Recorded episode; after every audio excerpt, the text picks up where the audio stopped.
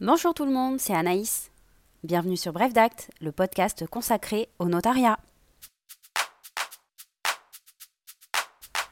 Cette semaine, on se retrouve pour un épisode dédié au droit des successions, et plus particulièrement au sort des meubles qui garnissent le ou les biens appartenant aux défunts. Vous êtes prêts? C'est parti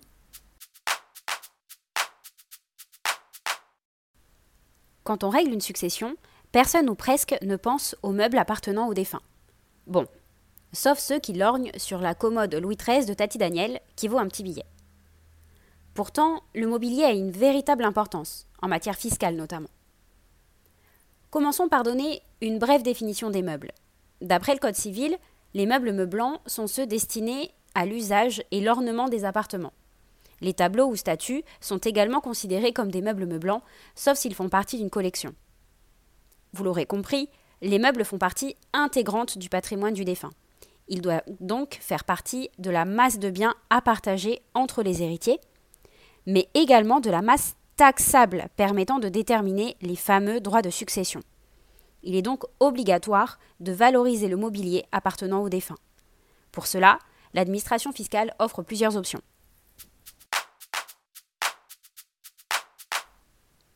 Option numéro 1, l'inventaire successoral.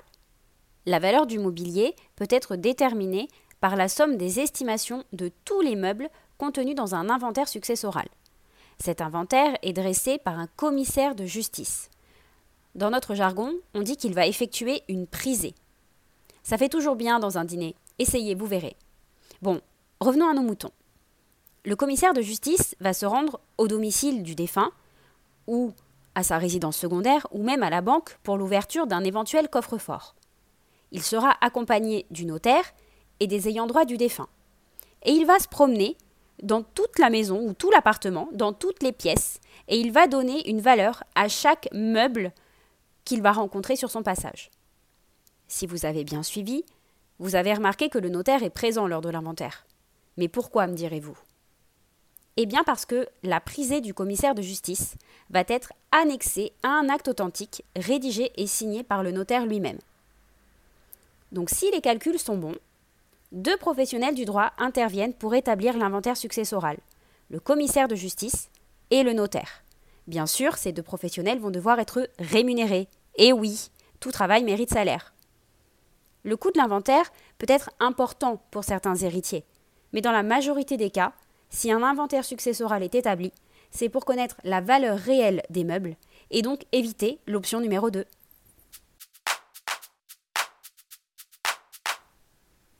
Option numéro 2, vous l'avez deviné, le forfait. Les héritiers peuvent déterminer eux-mêmes la valeur du mobilier sans justificatif particulier. Toutefois, cette valeur ne pourra pas être inférieure à un forfait correspondant à 5% de l'actif net de la succession.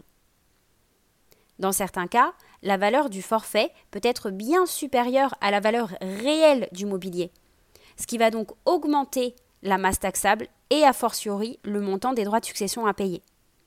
Ce forfait va être automatiquement utilisé si aucun inventaire n'est réalisé.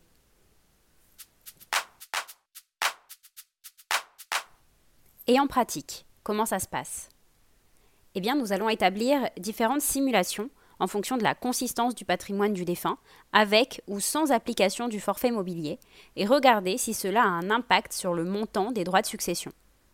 Si le patrimoine est très important, par exemple un actif évalué à 800 000 euros, eh bien le forfait correspondrait à 40 000 euros. Nous interrogerons les héritiers pour savoir s'ils pensent que la valeur du mobilier pourrait atteindre cette somme. Et je vous le dis tout de suite, dans la majorité des cas, la valeur réelle des meubles n'atteint jamais le montant des 5% et est même bien en dessous.